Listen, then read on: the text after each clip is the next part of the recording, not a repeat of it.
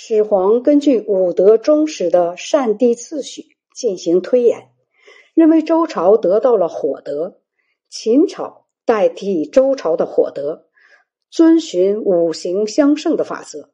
现在是水德的开端，改变一年的首月，十月初一，君臣入朝庆贺，衣服、毛巾、节旗都崇尚黑色，树木用六座标准，服法冠都六寸，余车宽六尺，六尺为步，驾车用六匹马，把河改名叫得水。作为水德的开始，为政强硬果决，暴力苛细，事情都依法决断，刻薄严峻，没有仁爱恩德，没有温情道义，认为这样才符合武德演变的原则，于是急迫的加强法治，囚禁很久的罪犯也不赦免。丞相王绾等建议说。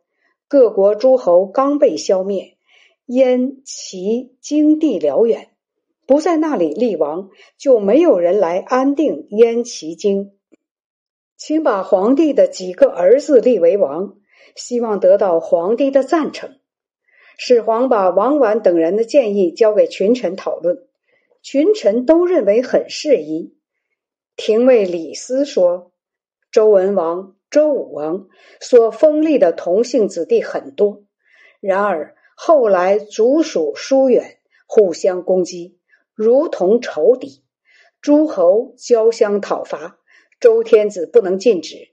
现在依靠陛下的神灵统一了天下，都划分成为郡县，皇帝的子弟和功臣都用国家的赋税重加赏赐，这种局面很容易治理。天下没有二心，这就是国家安定的方法。封立诸侯是不适宜的。始皇说：“天下苦于无休止的战争，是因为有诸侯王的缘故。依靠宗庙之灵，刚刚平定了天下，再去建立诸侯国，这是自我树敌。而要求得安宁，岂不是很困难的吗？”廷尉的建议是正确的。把全国划分为三十六郡，郡设守、卫、监，百姓改称前守。天下欢聚宴饮，收集天下兵器，集中在咸阳，熔铸城中。又铸造了十二个铜人，每一个重一千担，安置在宫廷中，统一法律制度和度量衡的标准。规定车子两轮距离相同，书写采用统一的文字。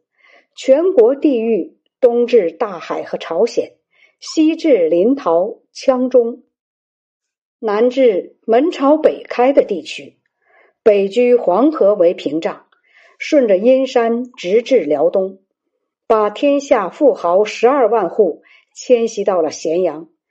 秦国各王的灵庙和章台、上林苑。都在渭水南岸。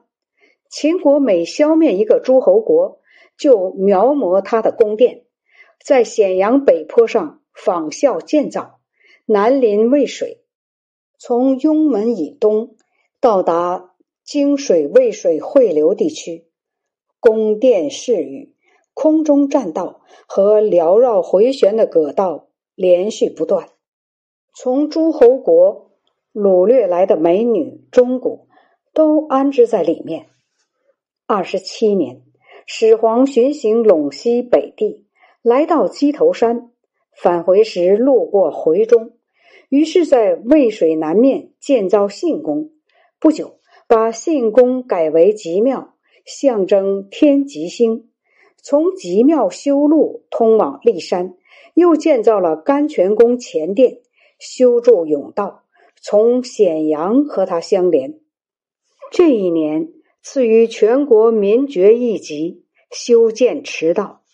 二十八年，始皇向东巡行郡县，登上邹峰山，树立石碑，和鲁地的一些儒生商议，刻写石碑，颂扬秦朝的功德，又讨论封禅和忘记山川的事情，于是就登上泰山，树立石碑，积土成坛，祭祀上天。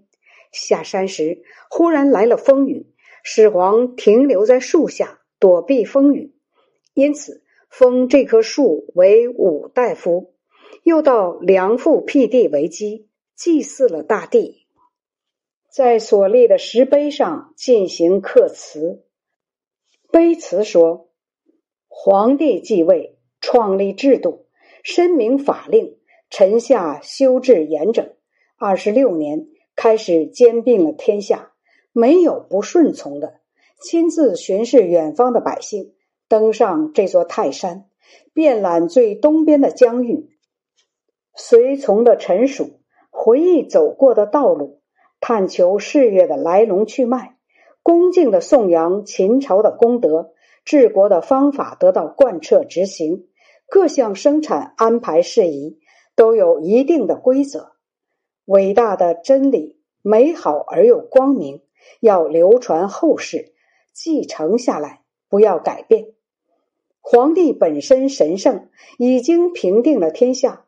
仍坚持不懈的治理国家，早起晚睡，谋求长远的利益。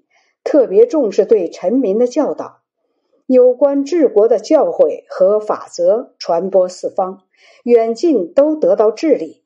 完全接受了皇帝的神圣意志，贵贱等级分明，男女依礼行事，谨慎的遵守各自的职责，明显的使内外有别。无不感到清净而纯洁，这种情况要延续到子孙后代，教化所及无穷无尽。遵循遗留下来的诏令，永远继承着重要的告诫。